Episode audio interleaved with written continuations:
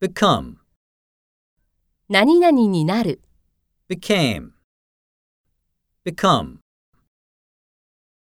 Kyoko became a manager at her company this year.